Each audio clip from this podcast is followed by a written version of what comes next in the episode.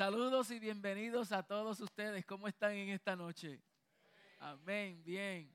Bienvenidos nuevamente a esta clase donde estamos eh, enseñando acerca de los fundamentos del nuevo pacto. Como ustedes saben, pues tomamos un tiempo de receso, eh, ya que anteriormente habíamos iniciado esta clase enseñando los diferentes tipos de pactos antes de llegar al nuevo pacto. So, hoy comienza la clase del nuevo pacto. ¿Cuántos están contentos por eso? Amén. Para los que no estuvieron acá, pues nosotros habíamos iniciado hablando acerca del pacto edénico, que voy a hacer una mención hoy. El pacto edénico es el pacto que Dios hizo con Adán antes de que él haya tomado el fruto y lo que conocemos hoy como la caída del hombre, ¿verdad? Eh, luego estudiamos el pacto adámico, que es el pacto que Dios hizo con Adán después de que el hombre murió. Porque él dijo, ciertamente que comas de este fruto, ¿qué dijo? Ciertamente morirás. Él tomó de ese fruto y ahí vemos como Dios se dirige nuevamente a Adán y establece su pacto con él. Luego estudiamos el pacto noético, que es una continuación del pacto adámico. y es el pacto que Dios hizo con Noé. Y ahí pues vemos cómo en ese pacto fue muy similar. Lo que Dios le dice a Noé fue muy similar a lo que le dijo a Adán. La diferencia está en que a Noé Dios no le dice que iba a sojuzgar y a ejercer dominio sobre la tierra, porque ya el dominio lo perdió Adán en el Edén. Pero sí le dice que él le iba a bendecir, que se multiplique, sea fructífero sobre la tierra, pero lo que le omite en ese pacto es que ejerza dominio. Bien interesante. Luego estudiamos el pacto abrahámico, eh, muy interesante porque ahí pudimos ver la dicotomía en ese pacto, como Dios eh, cuando habla con Abraham, pues le muestra un aspecto incondicional y un aspecto condicional porque le establece la circuncisión. Eh, y luego, en esta clase, pues podemos hacer, ¿cómo se dice? Revisar un poco y retroceder vamos a hacer menciones nuevamente, por eso es que no me quiero detener mucho tiempo ahí. Después de eso, eh, analizamos el pacto mosaico, que fue el pacto que Dios hizo con Noé eh, en el monte Sinaí. Y en esta clase de nuevo pacto, nosotros vamos a estar hablando bastante, haciendo un contraste entre el antiguo pacto, que es el pacto que Dios hizo con Moisés, y el nuevo pacto. ¿Ok? Luego de eso nosotros hablamos del pacto davídico, que fue el pacto que Dios hizo con David, que le prometió un reino, sabe que de él saldría un, eh, eh, de su linaje saldría uno que se sentaría en su trono para siempre, y está hablando del mismo Cristo, está hablando de Jesús, quien se sentó en el trono de David para siempre. a través de todos estos pactos nosotros podemos ver una línea cómo es que Dios va revelando su propósito eterno a través de los pactos. Normalmente y, tradicionalmente nosotros hemos aprendido, incluyendo yo, eh, hemos aprendido a leer las escrituras con un lente dispensacionalista a través de diferentes dispensaciones. Y todo eso no es incorrecto. Es muy rico entender eso. Pero cuando leemos las escrituras a través de los pactos, podemos ver el propósito de Dios operar desde antes, desde el principio. Y muchas de estas cosas que Él viene tratando con el hombre en esos pactos es una sombra, tipo y figura de lo que Él quería revelar en el nuevo pacto. ¿Ok?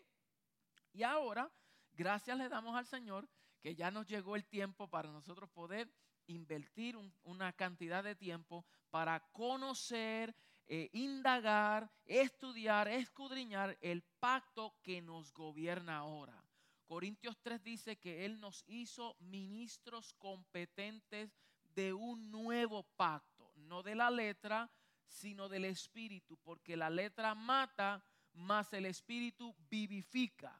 Entonces, si nos hizo ministros competentes de un nuevo pacto, se supone que seamos peritos, que seamos diestros, que seamos capaces de conocer ese pacto.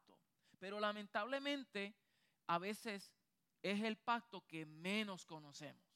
Y por eso, pues, pedimos cosas que ya se nos dio en Cristo. Aleluya. ¿Mm? Luchamos con cosas que ya Él nos hizo no solamente vencedores, sino que más que vencedores.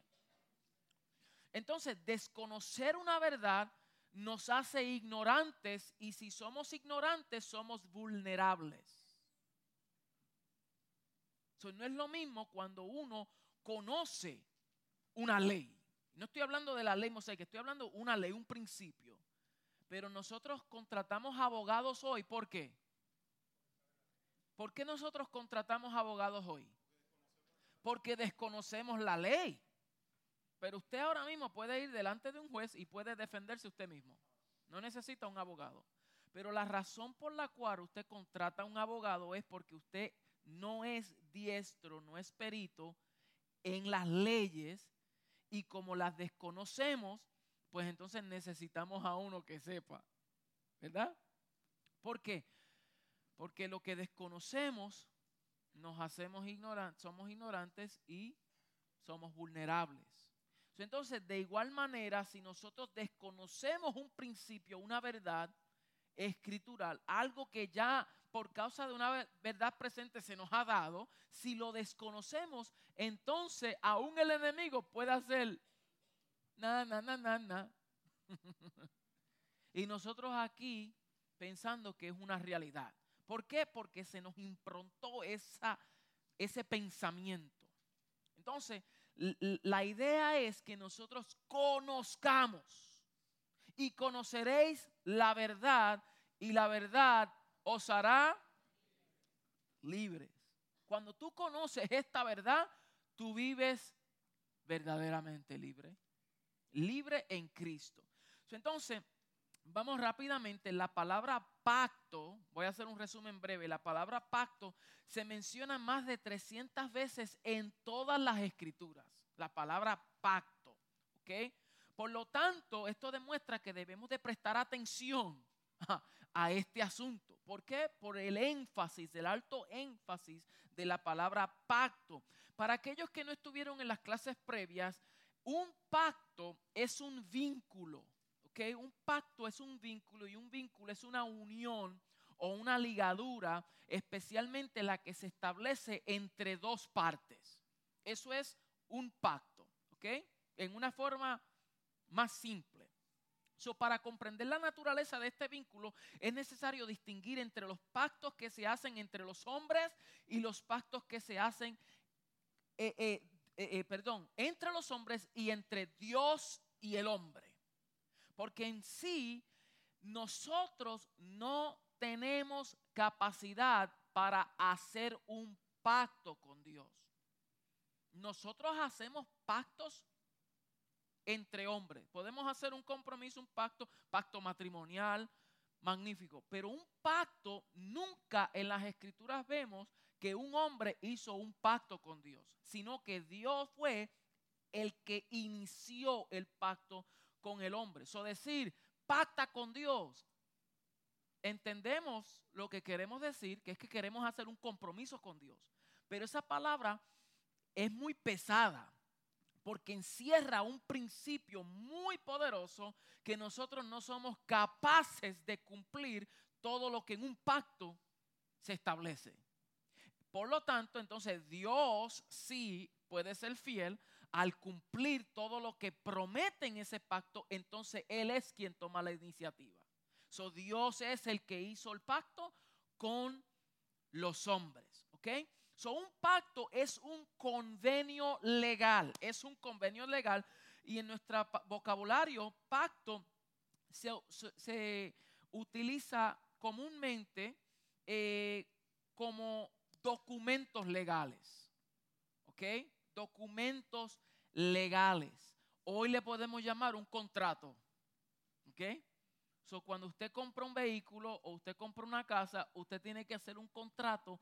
Eso es de una forma diminutiva, es un tipo de pacto, porque usted está haciendo una promesa y usted está prometiendo que va a cumplir con las partes, ¿verdad? De que usted va a pagar ese dinero y si usted cumple con su parte, usted puede disfrutar aquello que usted compró. Pero si usted no cumple, el banco tiene todo el derecho de extraer todo lo que le ha dado disfrutar por adelantado. Entonces, eso es la, la, parte más elemental. Esta palabra viene del hebreo berif, que significa cortar o atar. Cortar o atar. Y, y, ahí es donde vemos en el pacto abrahámico, vemos el pacto de la circuncisión. ¿Por qué? Porque se tenía que cortar el prepucio del miembro del hombre. Y al cortarse el prepucio, se derramaba sangre como símbolo y señal del pacto. La otra palabra que se usa, eh, que es la más que estamos usando en el nuevo pacto, es diateque en el griego y significa un testamento. Un testamento o un juramento entre dos partes. So, este pacto que se hace entre dos personas, el cual es una alianza, requiere que ambas partes estén vivas. So, escuche bien este principio. En un pacto de alianza se requiere que las dos partes estén vivas. Para que ese pacto se dé, se requiere que esta parte esté viva y la otra esté viva para hacer esa alianza. Pero en un testamento, para que el testamento y todo lo que el testamento declara, para que todo lo que en ese testamento dice y sea traspasado al beneficiario, el testador tiene que morir primero. si el testador no muere, entonces todavía hay oportunidad para ajustar el testamento. Pero una vez que el testador muere, selló lo que el testamento decía. Y no hay forma de retrocederlo. Ahora está entendiendo un poquito el peso del testamento. Porque por eso el Hijo de Dios tuvo que morir. Al él morir, selló el pacto para que se traspasara todo lo estipulado en el pacto a los beneficiarios que fuimos tú y yo. Ay, ay, ay. Yo me hubiese alegrado más todavía. Por eso es que somos herederos. Tú y yo en este pacto somos qué? Somos qué? Escucha esa palabra heredero y coheredero. Somos heredero y coheredero. Los que estaban anterior a este pacto vivían por promesas. ¿Por qué? Porque todavía Cristo no había muerto. Pero después de la cruz, tú y yo no dependemos de una promesa porque todas las promesas en Él son sí, amén, y se cumplieron en Cristo. Entonces, en vez de vivir por promesas, ahora vivimos por herencias. Y si tú logras entender este principio y vives por fe, no por vista, por fe, creyendo en todo lo que Él dijo e hizo, y vive caminando en esa verdad, tu vida jamás será igual. Porque ya no puedes ser víctima. Ahora tú eres victorioso. Ya tú no estás sujetado a la crisis. Ahora tú habitas en Cristo. Oh, aleluya. ¿Alguien se regocija conmigo? usted está viendo. Entonces, ya conociendo estas verdades, ya tú no puedes caminar igual, no puedes, no, no debemos estar así, porque yo soy heredero y coheredero de todo. No estoy diciendo que como humanos no nos vengan sentimientos. Claro, decir, mira esto. Pero no podemos vivir ni reciclar ni vivir todo el tiempo en base a lo mismo. ¿Se acuerdan lo que les dije el domingo? ¿Cuántos no estuvieron el domingo? ¿Cuántos no estuvieron? ¿No estuvieron? Si no estuvieron, lo voy a repetir por usted.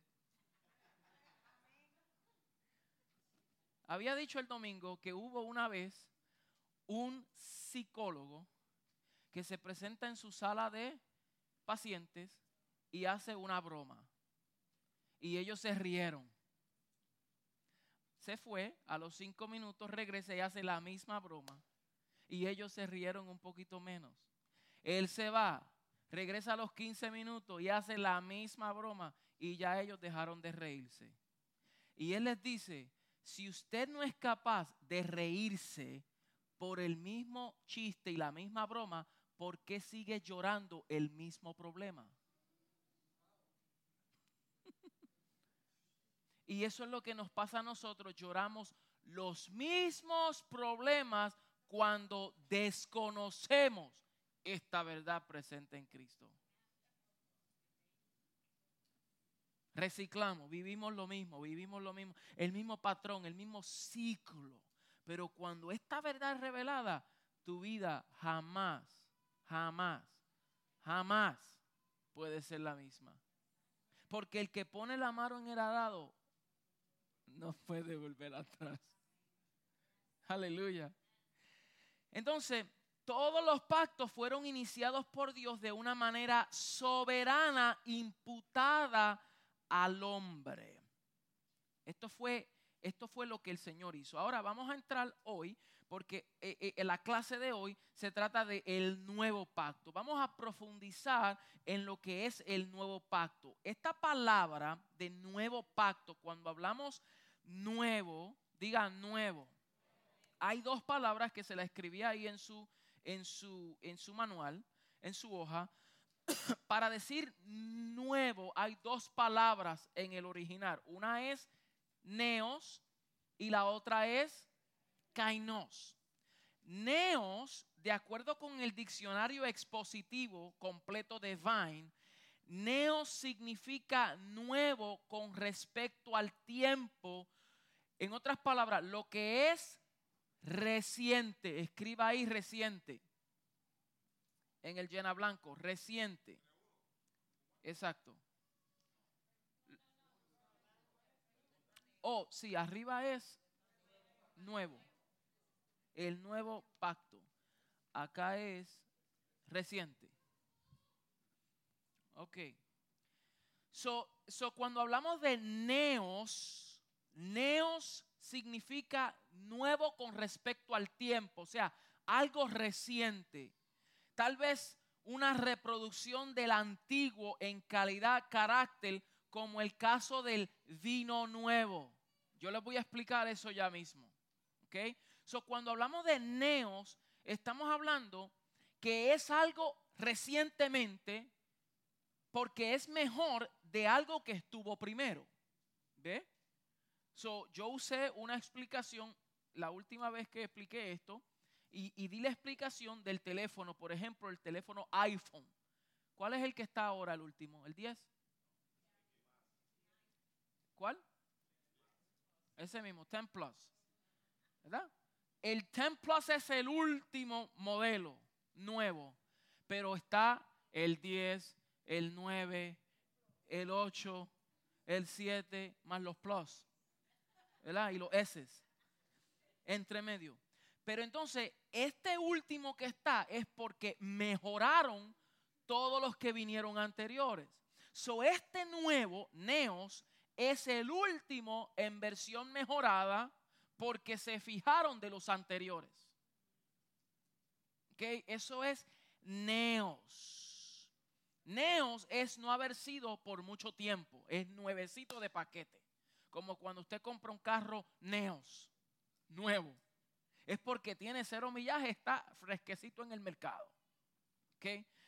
Cuando hablamos de de kainos, kainos por otra parte significa nuevo, pero no reciente en el tiempo, sino en cuanto a una forma o calidad de una naturaleza. Escriba naturaleza diferente a la antigua, como se usa en 2 de Corintios 5:17, que dice que él nos hizo nuevas criaturas, ¿ok? Nuevas criaturas. Ahora, si, si busca conmigo Lucas 5, yo le voy a explicar algo. Lucas 5.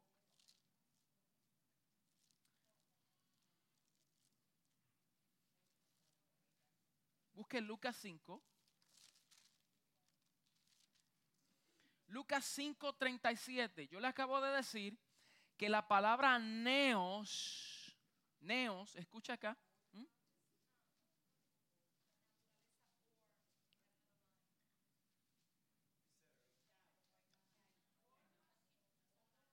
o especie. Naturaleza o especie. Diferente, ¿verdad?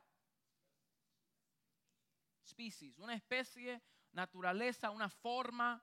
Es algo diferente. Diferente a la antigua. Entonces, en, en Lucas 5:37, no, no vamos a quedarnos aquí mucho tiempo, pero quiero darle una explicación. Eh, eh, 37 dice, nadie echa vino nuevo en odres viejos, de otra manera el vino nuevo romperá los odres y se derrama, y los odres se perderán, mas el vino nuevo en odres nuevos se ha de echar y el uno y el otro se conservan. Mm, aquí hay muchas palabras nuevas, ¿verdad? Dice nuevo, nuevo, nuevo. Y, dicho sea de paso, anterior también usa lo mismo concerniente a lo que es un vestido, ¿verdad? Mire, mire lo interesante, porque aquí la palabra nuevo, del vino nuevo, no es kainos, sino neos. ¿Ok? Solo lo voy a leer de la siguiente manera.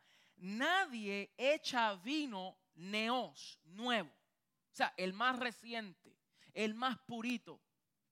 Nadie echa vino neos en odres viejos. Ahí es palayos. Significa ya algo que, que, fue usado, gastado, que ya cumplió con su función primaria. Entonces ya es viejo. So, nadie pone un vino de recién calidad, de reciente, de, de, neos, la palabra neos, en un odre viejo. ¿Ok? Nadie echa vino nuevo en odre viejo. De otra manera, el vino neos, el vino nuevo, rompe los odres y se derrama los odres y los odres se pierden. Mas el vino neos se echa en odres kainos. mm el, vino nuevo se echa en el odre de diferente tipo de naturaleza, de diferente forma. O sea, que lo que tú estás recibiendo ahora la iluminación del entendimiento que se te está dando nuevo porque tu forma de pensar es progresiva, viene del neo, estás aprendiendo algo nuevo porque sabías un poquito y tu mente va transicionando y va cambiando y va neos, de una forma neo va mejorando. Pero si tú la pones en un odre viejo, ese tipo de pensamiento va a romper el odre.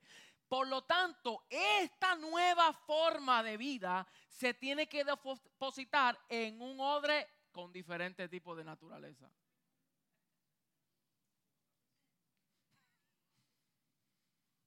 Entonces, si logras recibir la iluminación del Espíritu y depositarla en un odre de diferentes tipos de naturaleza, se va a conservar el uno y el otro. Pero si no cambias de naturaleza, entonces lo nuevo que estás aprendiendo te va a destruir. Ay, ay, ay, ay, ay. Poderoso, ¿ah? ¿eh? So, I have a quick question. So, when you talk about new nature, and I thought of this before, is it more like you know how a caterpillar turns into a butterfly kind of new nature, or like a new nature like they're not even the same thing? I'm actually going to cover that further along. Eh, ella, está, eh, ella hizo una tremenda pregunta. Ella dice, si la nueva creación, la nueva naturaleza es como, por ejemplo, cuando eh, eh, la transformación que ocurre de un sempide, ¿cómo es? Un, ¿Ah? Oruga. De una oruga a una mariposa o si es algo diferente. Y yo le voy a dejar ese misterio porque lo vamos a, lo vamos a aprender en la nueva creación. ¿Ok? Porque el nuevo pacto tiene unos elementos que en sí porta y es una nueva creación, un nuevo hombre, un nuevo mandamiento. ¿Ok? Se nos está dando a nosotros un nuevo. e- Entonces, todas esas cosas nosotros las vamos a, a, ¿cómo se dice? A desglosar. Yeah, desglosar. La vamos a desglosar más adelante. So that's a really good question, Elizabeth. Ok, so ya estamos entendiendo, ¿verdad? Acerca de la naturaleza, ¿verdad? Eh, eh, que que, eh, el kainos es una naturaleza distinta. Ahora, antes de seguir, el verso 36, el verso 36 del mismo capítulo 5 de Lucas, dice, nadie corta un pedazo de un vestido nuevo y lo pone en un vestido viejo. Aquí es al revés. Nadie corta un, pedazo de un vestido kainos. ¿Ok? Kainos. Y lo pone en un vestido viejo.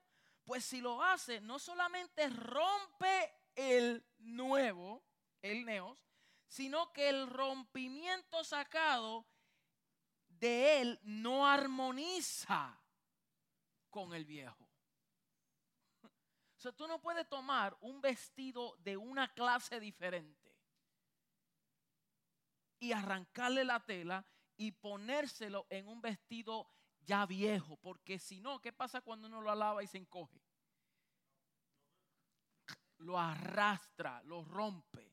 Entonces, rompe la ruptura y lo hace peor que lo primero.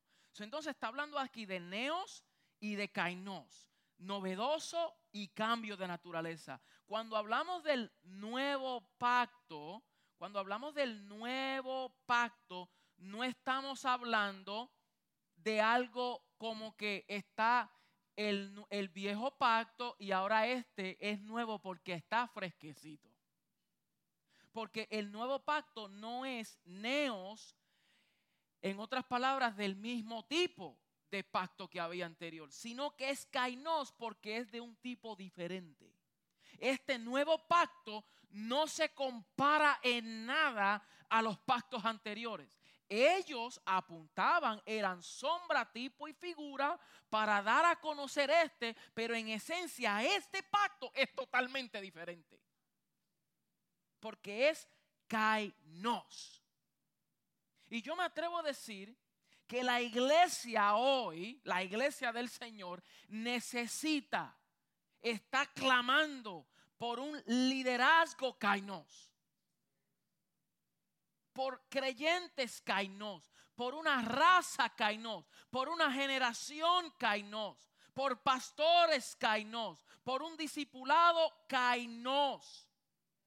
O sea, de diferente naturaleza de lo que hemos venido viendo. Gente diferente.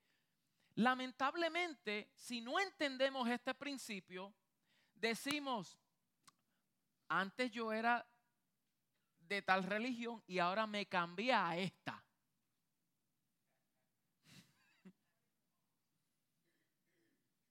Esto es algo nuevo para mí, neos. Pero seguimos con los mismos malas costumbres, el mismo mal genio, el mismo mal comportamiento. Porque no hemos cambiado de naturaleza, sino hemos cambiado de religión. Entonces decimos que ahora somos cristianos, Mire, todos los ismos son, esencialmente tienen sus complicaciones. Hay muchas personas que se llaman cristianos porque siguen el cristianismo,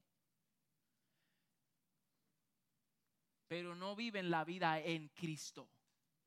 Son más allá que tú vivas la vida cristiana, es que tú vivas la vida en Cristo.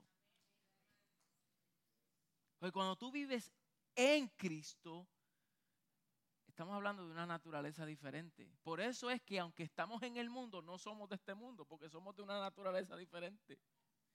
So, cuando te digan que eres raro, dele gracias a Dios.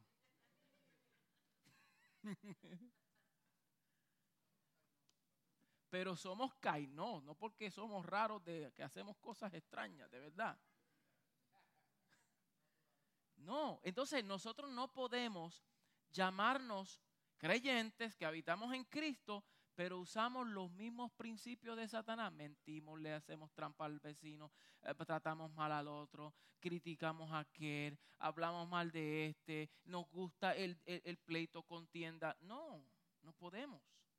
Si somos gente diferente porque Cristo habita en nosotros, debemos de aparecernos a Él. Y debemos andar como Él anduvo.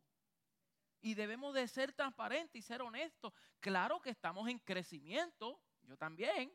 Estamos en crecimiento, pero progresivamente y paulativamente debe de haber un cambio. Pero si, ese, si pasan 10, 15, 20 años y no hay un cambio, no hemos entendido el cambio de naturaleza no hemos, posiblemente ni hemos ni nacido de nuevo. Posiblemente. No hemos ni nacido de nuevo. Pero el que nace de nuevo, que nace del agua y del espíritu, entra al reino. Y el que entra en el reino más grande es que Juan el Bautista. El menor en el reino es más grande que Juan el Bautista, que fue el último profeta del antiguo pacto. eso, es, eso es poderoso, mi hermano. entonces diga, somos de una naturaleza kainos. Gloria a Dios. ¿Usted lo cree? Qué bien. So, ¿por qué este nuevo pacto es de una naturaleza diferente? No puede ser neos como que llegó reciente, porque en Hebreos 13:20, ¿verdad? En Hebreos 13:20 dice que este pacto es un pacto eterno. Lo llama un pacto eterno. si es eterno, no puede ser reciente en el tiempo. O sea, no viene el antiguo pacto, entonces este es el más nuevecito. No, porque el nuevo pacto es eterno, que traspasa, viene desde antes de los tiempos. So, antes del antiguo pacto estaba el pacto eterno, el cual es el nuevo pacto. ¿Ok? Y luego, más adelante en la clase, vamos a ver que el cordero fue inmolado desde antes de la fundación del mundo. Y uno dice, ¿cómo? ¿Cómo que el cordero fue inmolado desde antes de la fundación del mundo? Explique eso.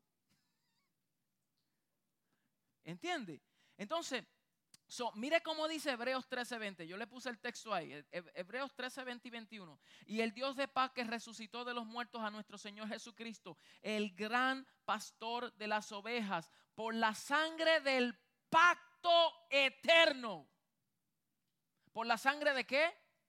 Del pacto eterno. Mire lo que dice siguiente.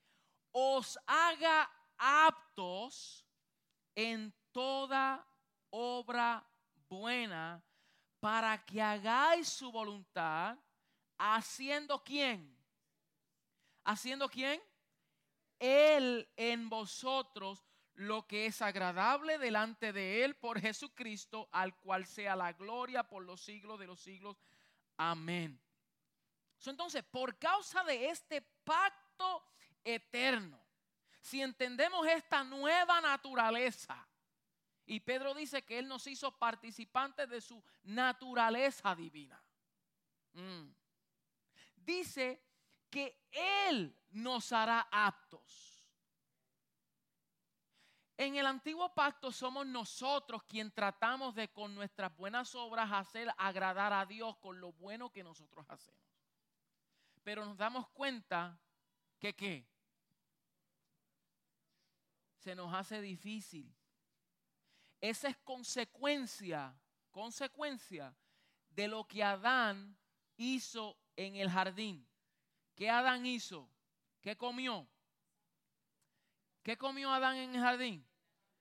¿Del árbol de qué? ¿Del conocimiento de qué?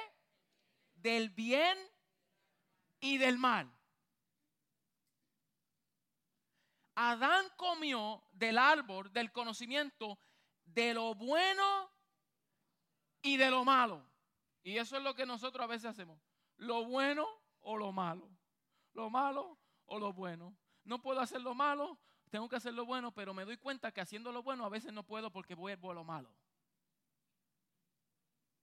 Y es lo que Pablo dice en Romanos. Yo queriendo hacer el bien, me doy cuenta que en mis miembros hay otra ley que me conduce al pecado. Y queriendo hacer lo bueno, no lo hago. Más hago lo que no quiero. Eso sí hago. Pero el orden original no era que Adán comiera de lo bueno de lo malo, sino de la vida. Del árbol de la vida. Que la vida es... ¿Quién es? ¿Quién ahí representa el árbol? Cristo. Yo soy la vid verdadera. Yo soy el árbol de vida. So, mire cómo en esos pactos ya se estaba revelando. Ya se nos estaba dando a conocer por sombras, tipo y figura a Cristo, porque Cristo estaba en el medio del huerto, el árbol de la vida. Entonces Él quería, Dios quería que comiéramos solamente del árbol de la vida, no del conocimiento de lo bueno o de lo malo. La vida. Porque cuando comemos vida, ¿qué vamos a producir? Vida. Cuando comemos bueno y malo, ¿qué vamos a producir? Ahí está. Ahora están comprendiendo. Entonces, en vez de tratar de esforzarte lo más fuerte posible para hacer el bien y te das cuenta que siempre haces lo malo, vive la vida de Cristo. Yo sé que esto es más difícil de entender que hacer. Pero mira lo que dice aquí. Os haga aptos en toda obra buena para que hagáis su voluntad. ¿Quién nos va a hacer aptos? ¿Quién? Él nos hace aptos a nosotros. Él es el que inicia, Él es el que termina. Él es el que produce el querer como el hacer por su buena voluntad en nosotros, haciendo Él en vosotros. Dios es el que trabaja. So nosotros, la razón por la cual a veces no crecemos como queremos, no es que Dios no trabaje, es que no le dejamos trabajar. Dios quiere trabajar y nosotros le ponemos todos los obstáculos posibles. Y Dios loco, queriendo meter mano y haciendo, pero tú tienes raíz de amargura, tenemos un montón de problema. Cuando Él dice, perdona a los que te odian. No, yo voy a aguantar este rincorcito aquí. Y Él dice, yo quiero trabajar en ti, tienes que soltar estas cosas, yo estoy haciendo la obra, pero el obstáculo más grande que nosotros tenemos dentro de nosotros somos nosotros mismos. Y después le echamos la culpa al diablo. A un querubín desempleado.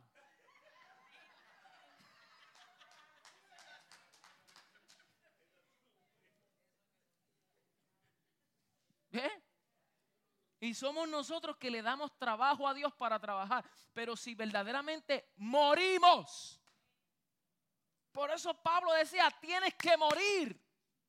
Jesús dijo, el que quiera seguir en pos de mí, tiene que tomar su cruz cada día y seguirme. ¿Para qué cargar la cruz? Para morir. ¿Muerte de qué? Muerte al yo. El que quiera salvar su vida la va a perder, pero el que la pierda por causa de mí va a la vida. Y ese texto solamente lo aplicamos después que yo me muera y me vaya con Él y esté allá en las mansiones celestiales.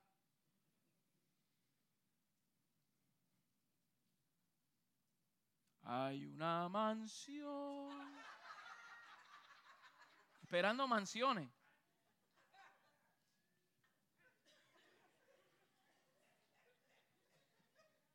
Y, y entonces, mi hermano, no estoy diciendo, lo que quiero decir es que si nosotros no asumimos responsabilidad aquí y ahora,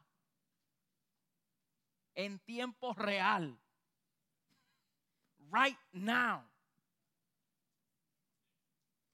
Romanos dice, y reinarán en vida, no después de la muerte, reinarán en vida los que reciben la abundancia de la gracia y el don de la justicia.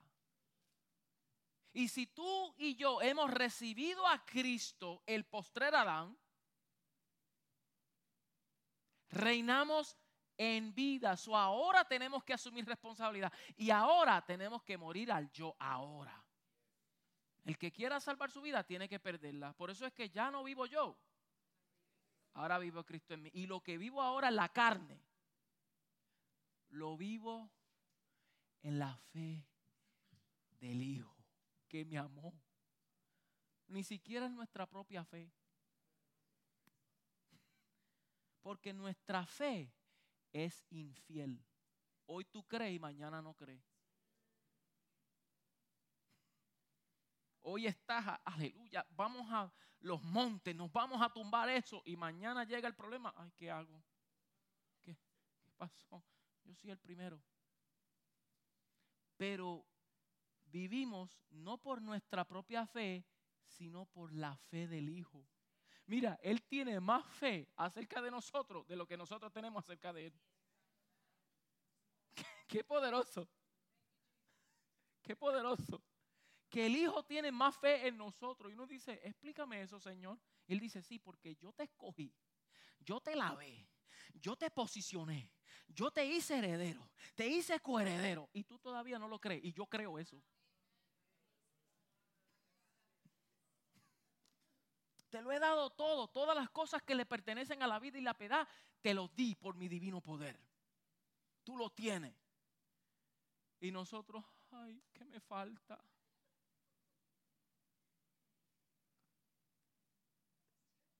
¿Verdad que poderoso?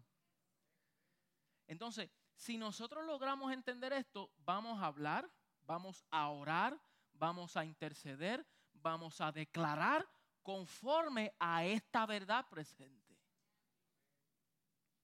Y si tú lo comprendes en tu espíritu, entonces tomas todo esto, esta clase, estos materiales, estos textos bíblicos, tú te disciplina y tú dices, yo voy a orar esto, yo lo voy a declarar hasta que esto se forma parte de mi vocabulario, parte de mi vida para que cuando venga la mentira, venga el engaño, te diga algo, te diga el problema, te diga tu necesidad, te diga tu carne, te diga los demonios, el, diablo. Te, tú dices, no, no, no, yo conozco quién yo soy en Cristo. Todo lo puedo en Cristo que me fortalece. Tú no tienes que decirme, no, no, no, no, no. Porque conoces esta verdad. Wow. Entonces, Él es el que hace en nosotros. el nuevo pacto es nuevo en calidad, escriba, el nuevo pacto es nuevo en calidad, naturaleza y propósito. Calidad, naturaleza y propósito. Mm. ahora vamos a ver las escrituras. Ahora vamos a, vamos a entrar en la clase.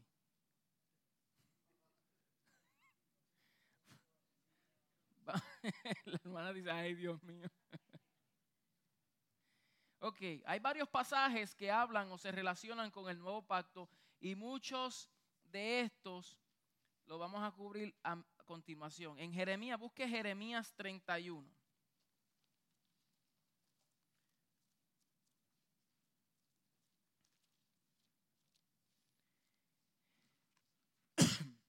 Jeremías 31. Gracias.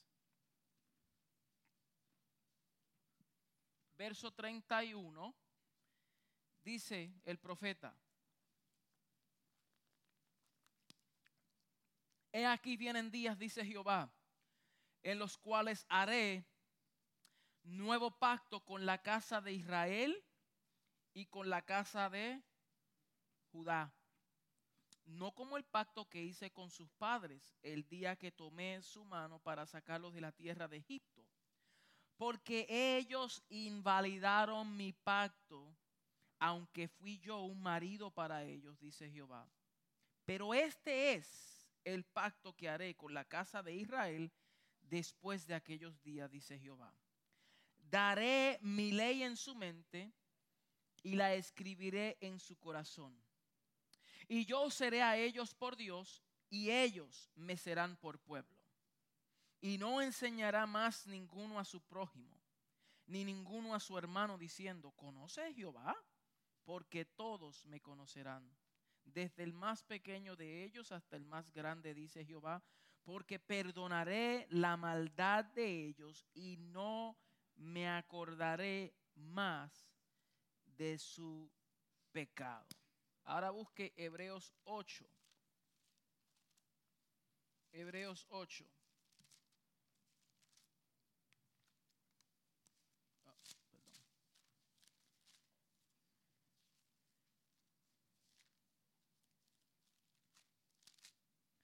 Hebreos 8 dice,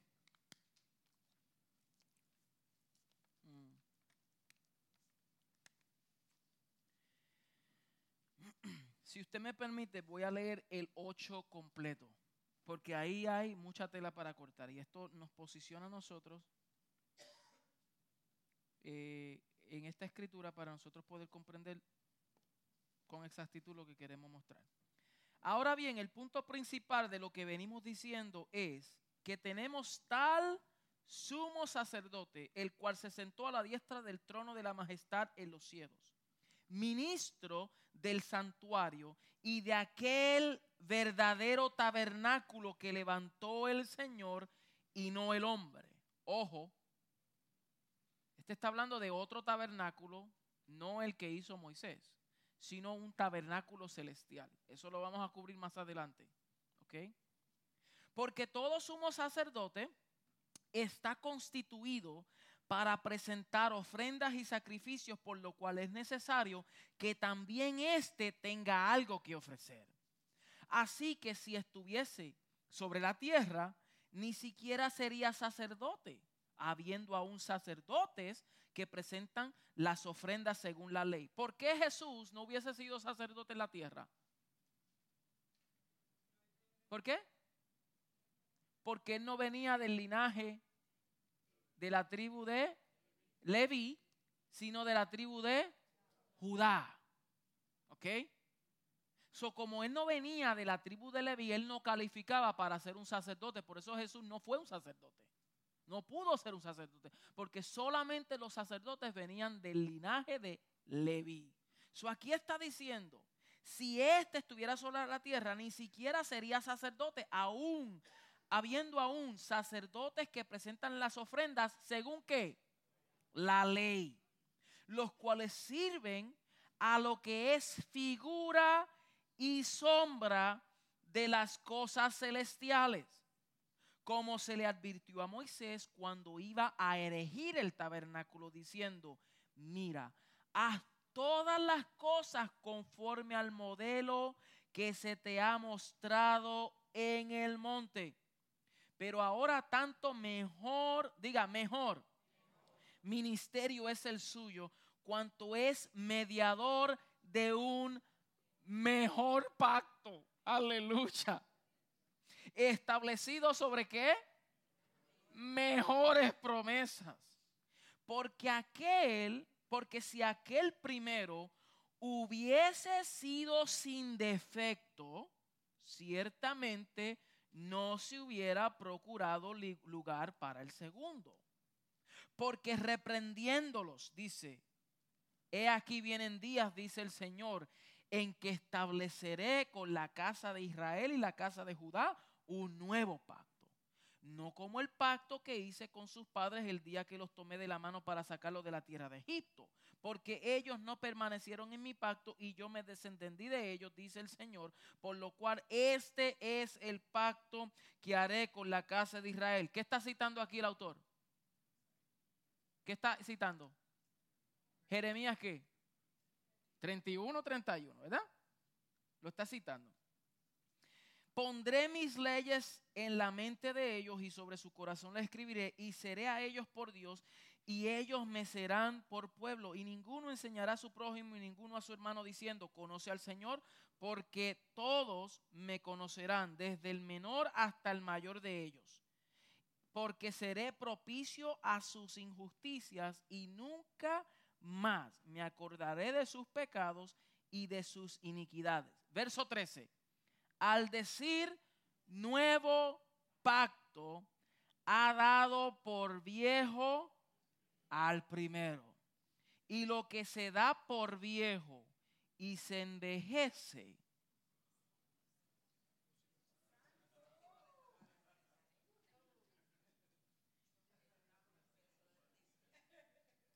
está próximo a desaparecer. Luego el 9, se lo dejo el capítulo 9 en su casa, porque dice, ahora bien, aún el primer pacto tenías ordenanzas de culto y un santuario terrenal. y sigue por ahí. Siga leyendo en su casa. Pero vamos a quedarnos aquí. El nuevo pacto, como podemos ver, fue profetizado en el Antiguo Testamento y tuvo cumplimiento pleno en Cristo, el cual es el mediador de este pacto. ¿Quién es el mediador? Cristo. Es un pacto incondicional, escríbalo, incondicional. Este pacto es incondicional. Acuérdese que en las clases anteriores habíamos dicho que en los pactos habían elementos condicionales y elementos incondicionales. Habían pactos con condiciones y habían pactos incondicionales. En otras palabras, lo condicional era que si tú haces esto, yo cumplo con esto. Eso es una condición. El pacto edénico en esencia es condicional porque Dios le dice a Adán y le pone una condición. Ciertamente el día que tú comas de este árbol, morirás. Le pone condiciones, le pone límites. Y si Adán fuera fiel, Dios permanece con su promesa igual. Y como Adán falló, Dios permaneció con su promesa porque le estipuló lo que iba a venir. Por eso vino maldición sobre la tierra. Por eso la mujer dio a luz. ¿Con qué? Con dolores. El hombre ahora tiene que trabajar la tierra, labrarla y sudar. Ay, ay, ay. Mm. Santo. So, este pacto anticipa las circunstancias ideales del reino, donde Cristo reina y todos conocerán a Jesucristo y sus hechos. Por eso dice, y ninguno enseñará a su prójimo y ninguno a su hermano diciendo, conoce al Señor, porque todos me conocerán. ¿Por qué? Porque eh, eh, eh, lo que el Padre ha querido es tener una comunión íntima con sus hijos personal. ¿Ve? En el antiguo pacto se requería de un sacerdote que fuera intermediario. Usted venía, tenía, dependiendo cuán grande era su pecado, si era un pecadito, una palomita. Si venía con un toro y un burro, este cometió un delito. Wow, mira aquel, mira Frank. Frank tiene tres burros, mira, ya padre. ya, mira, mira, Robert mantiene más que un gusanito. No, broma. en el antiguo pacto había un mediador. El mediador era el sacerdote, sumo sacerdote. So ellos venían, depositaban su sacrificio y ellos hacían la ceremonia. Ra, sangre. Le echaban, la, la sangre le cubría el pecado y era temporero. Le duraba un año. ¿Ok? Por eso Romanos dice, este sacrificio no puede quitar. ¿Ok? Lo vamos a hablar más después. Entonces se hacía porque el mediador era el sacerdote. Pero en este pacto, el velo del templo se rasgó, dándole acceso libre al pueblo a su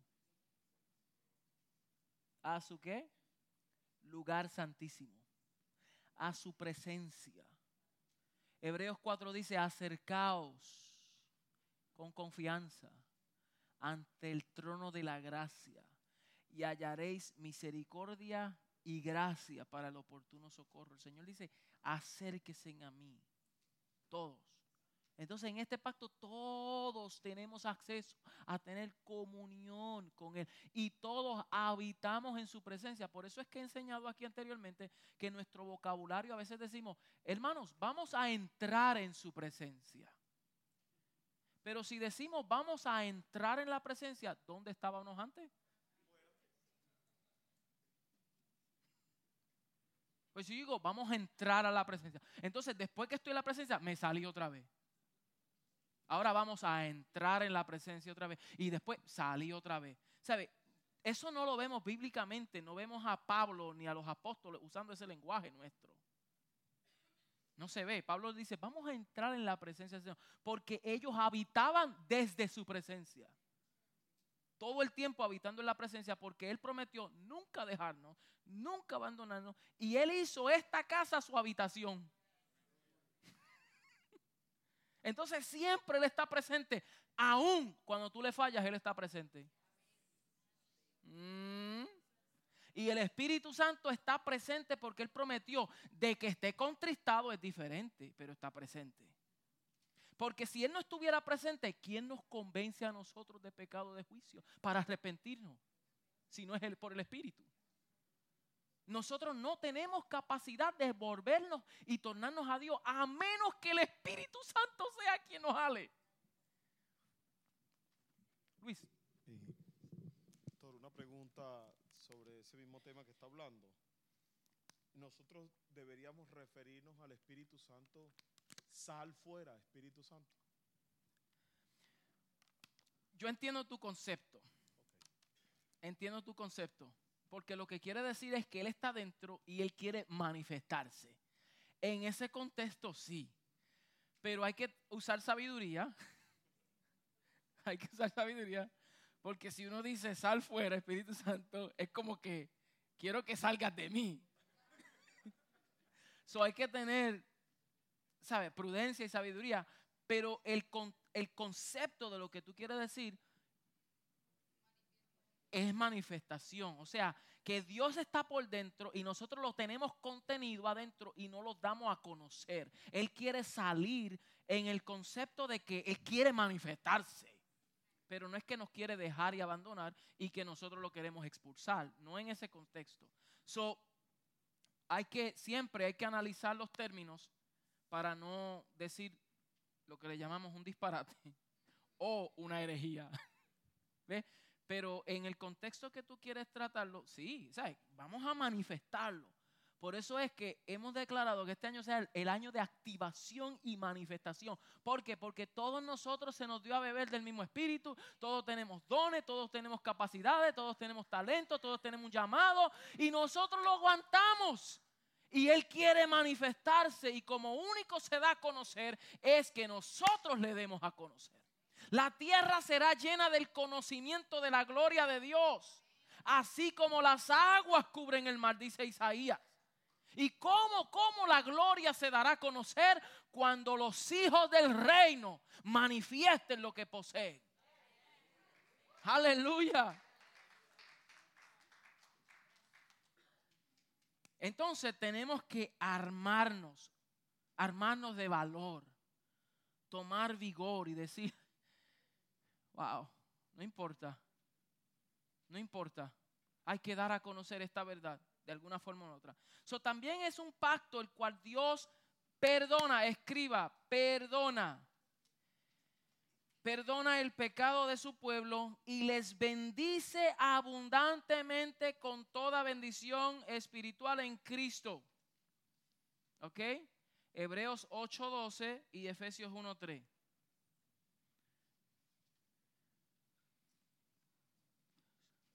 So Dios nos bendice. Mire, esa palabra bendición escuche bien esto. Yo sé que yo anteriormente había enseñado esto. Pero, pero escuche, escuche este principio. Esa palabra bendición, a veces nosotros la hemos reducido a cosas materiales. Por eso decimos, yo estoy buscando la bendición de Dios. ¿Ves? La estoy buscando, una bendición más. Y no está, no está totalmente errónea, porque si el Señor nos quiere bendecir, nos bendice con todas clases de cosas, ¿verdad? Hay cosas materiales que no tenemos y a la larga el Señor nos, las va a dar. ¿Ves? Son, y hay otras que no vamos a recibir. ¿Ok? Pero, pero, pero yo quiero que entendamos a profundidad lo que es la bendición del Señor. Porque la bendición no es algo temporero, sino que viene de la palabra eleonogeonai.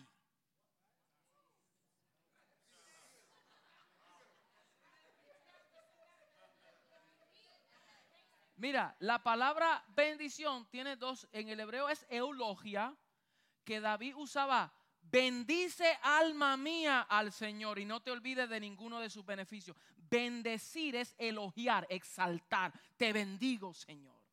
¿Ve? En ese contexto. Pero la otra es el geonai. Y no estoy hablando lengua. El geonai, que es un don impartido para que prospere y progrese en todo lo que haces.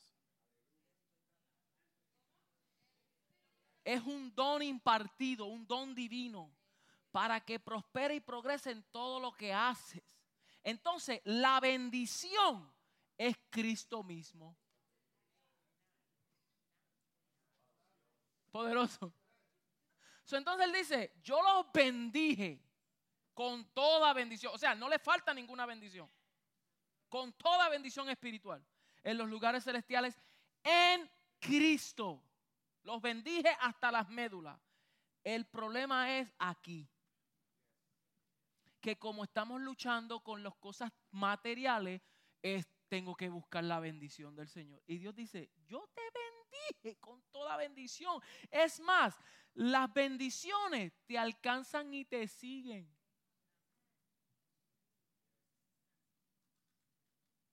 las bendiciones materiales. Si es que vamos a usar ese contexto. Pero en Cristo se te ha dado. Entonces, por causa de lo que tú posees por dentro, que tienes gracia y favor, entonces tú eres un imán.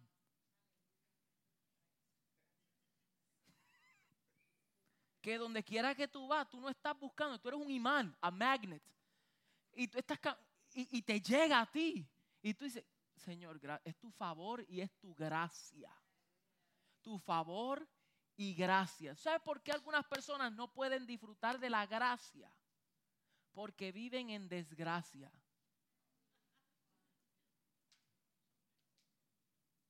Siendo hijos, viviendo como carnales. ¿Entendió?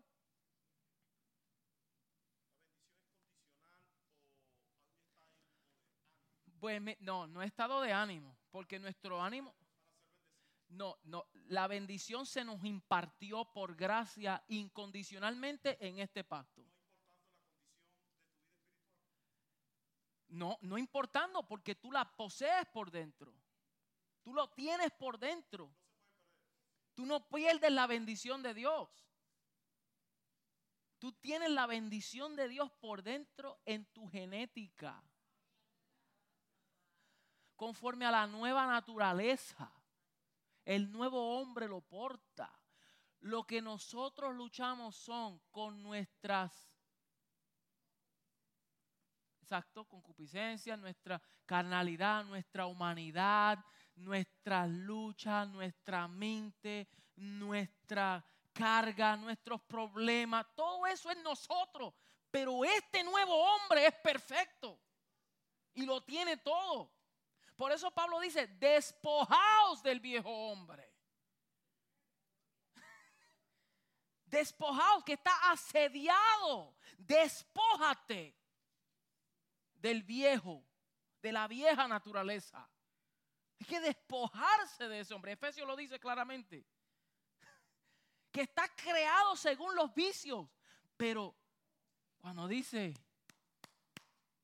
que caminemos, wow, conforme a esta nueva naturaleza.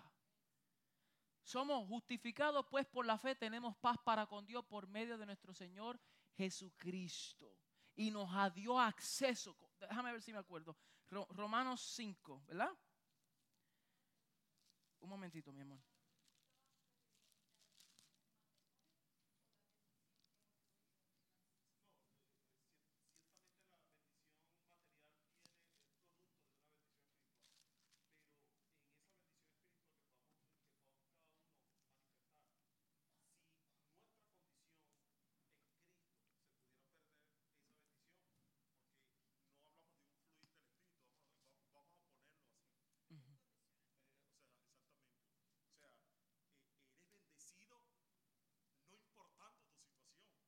Exactamente. Los que están en Cristo. Estamos hablando que están en Cristo. Tú abandonas a Cristo. pero, pero, pero entienda esto, que esto es en Cristo. Estamos hablando en Cristo. Si fuéramos a hablar, si fuésemos a decir la condición, es Cristo. Cristo, Cristo, Cristo. ¿Entiendes lo que te digo? Sí. El micrófono, por favor, para que se oigan las cámaras.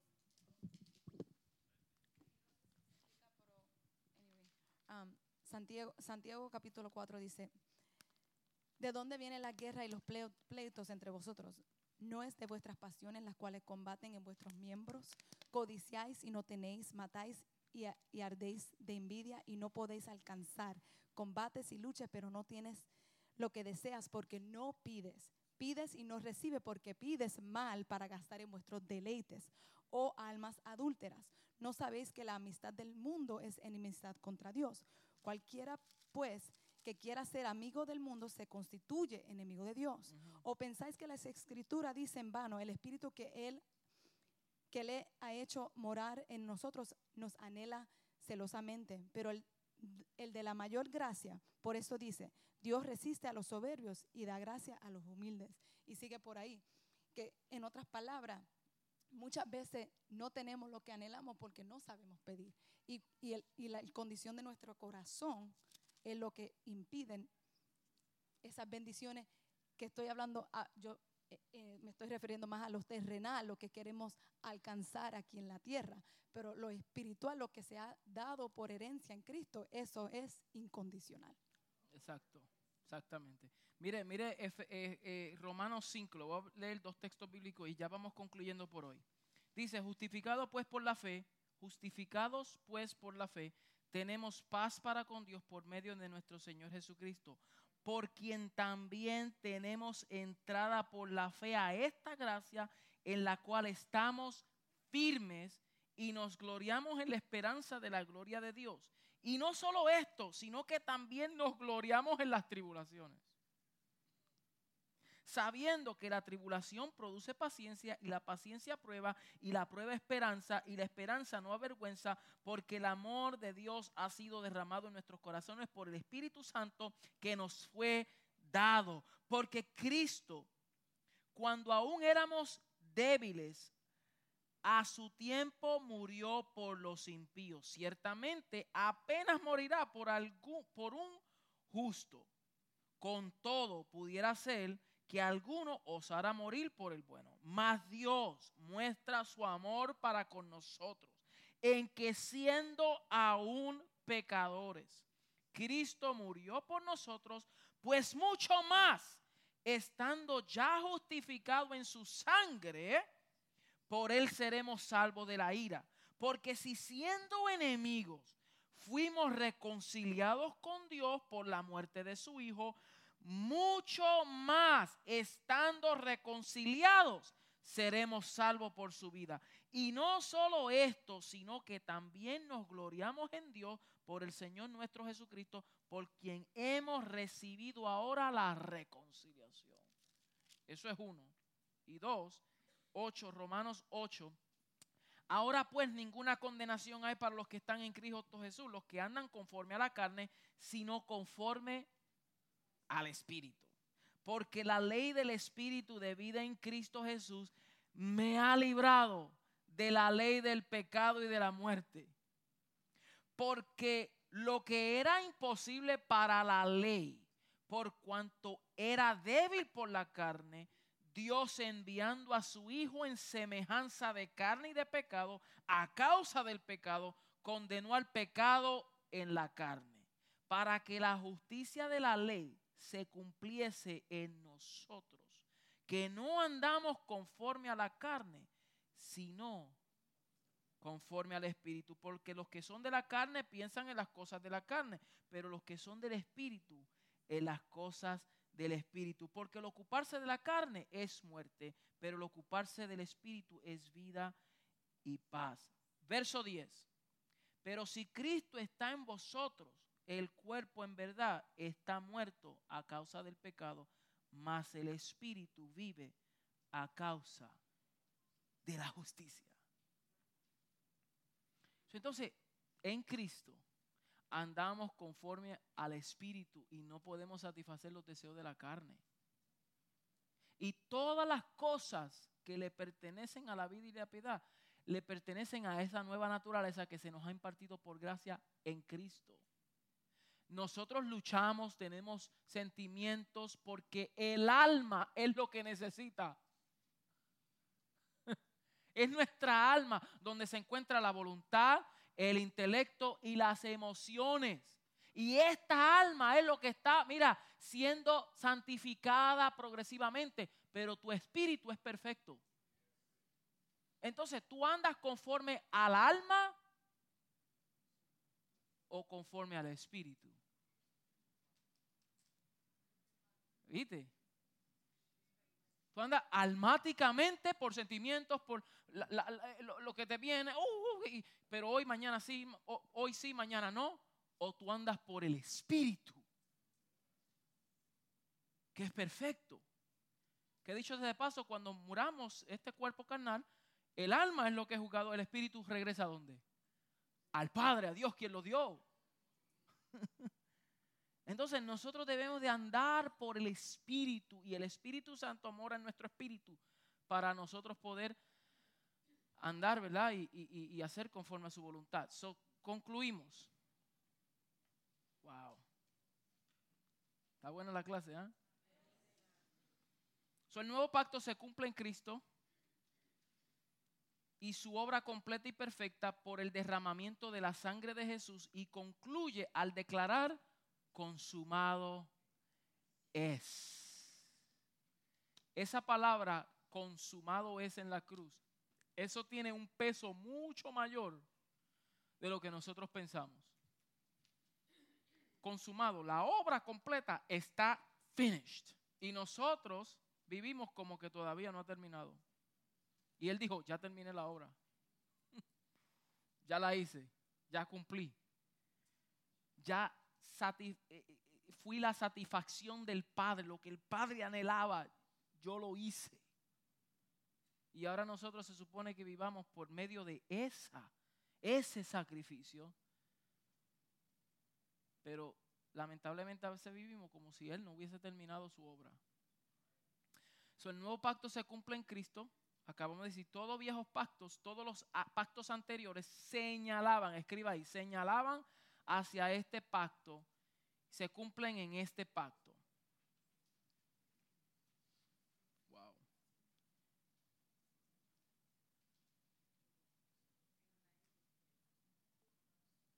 ¿Dónde, ¿Hasta dónde ustedes terminan? Ok, ya vi. Le voy a dar los llena blancos y después la semana que viene podemos eh, revisar lo, lo que falta. El próximo llena blanco es pacto de obras. El pacto edénico, al igual que el pacto mosaico, es considerado como el pacto de obras. Y voy a hablar acerca del pacto edénico porque fue ahí donde inició, ¿verdad? Esta, esta, situación comenzó desde el Edén. vamos, vamos a hablar un poquito del Edén porque el primer Adán la, muerte entró por la transgresión de ese Adán. Y luego vino el postrer Adán para deshacer lo que el primer Adán hizo. ¿Ok? Entonces es el pacto de obras. Luego, el, el siguiente llena blanco es Dios, Dios perdón, oh, el, el nuevo pacto se conoce como un pacto de gracia, pacto de gracia. Y el último, Dios por medio de Él, de Cristo, estableció este pacto de gracia y es un pacto irrevocable. Irrevocable.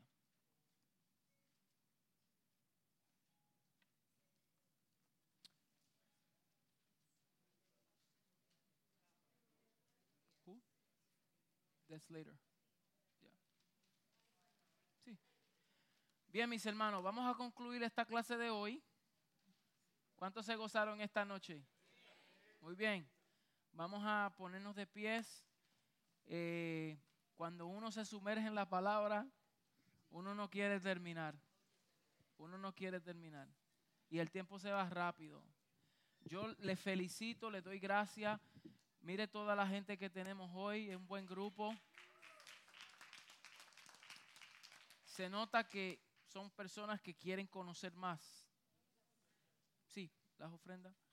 Queremos conocer más. Vamos a hacer un ejercicio. Vamos a hacer un ejercicio. Eh,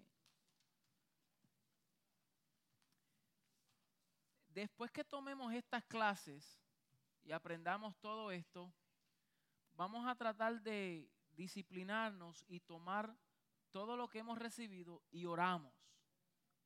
Pero oramos con este entendimiento. En otras palabras, lo que usted acabó de aprender, usted lo va a orar. Porque a veces hemos reducido a la oración como peticiones para que Dios haga algo por mí, Dios me dé favor, Dios me dé trabajo, Dios me sane, Dios me... Pero la oración debe de ir más allá y declarar lo que Él dijo. ¿Ve? Afirmar una verdad eterna. Porque Dios conoce todo lo que a nosotros nos falta y Él nos suple todo. Y aunque sí podemos pedirle al Señor cosas, pero Él es nuestro proveedor. Y dice, dice Mateo 6 que si, lo sal, si las aves del campo Mire cómo están, vuelan y tienen su comidita. Y los lirios, mire cómo los viste. Que ni Salomón se vistió con uno. ¿Cuánto más nosotros? O sea, que el Padre tiene cuidado de nosotros. Pero la oración debe de ser declaraciones de lo que Él mismo estableció en su palabra acerca de nosotros. So, si nosotros venimos y nos disciplinamos y tomamos estos versos bíblicos y usted lo ora en su propia forma, pero usted lo declara, yo le garantizo que su forma de orar va a ser distinta un lenguaje diferente, una declaración.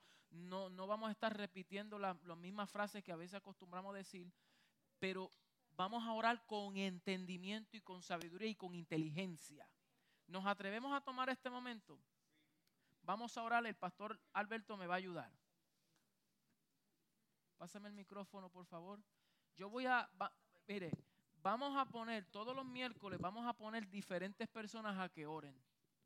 Porque lo que queremos es eh, que el cuerpo lo haga. Thank you. Que el cuerpo lo haga. Pero todo lo vamos a hacer juntos, ¿ok?